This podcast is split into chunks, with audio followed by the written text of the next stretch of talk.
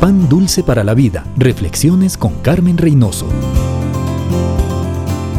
Pablo dirigiéndose a los colosenses les recuerda que ya han sido salvos. Han muerto a su antiguo estilo de vida. Están sepultados con Cristo. Resucitaron para andar en novedad de vida y son nuevas criaturas en Cristo.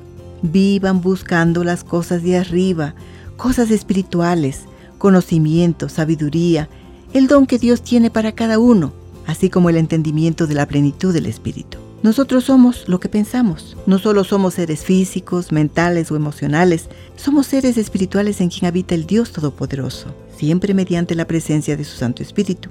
Todo lo que hacemos y todo lo que pasa por nuestra mente debemos analizarle a la luz de quién es Dios y quiénes somos nosotros como hijos de Dios. Lo que no concuerda con lo que yo soy como creyente lleno del Espíritu y bajo su control, hay que descartarlo. Eso nos va a evitar muchos problemas. Pan dulce para la vida. Reflexiones con Carmen Reynoso.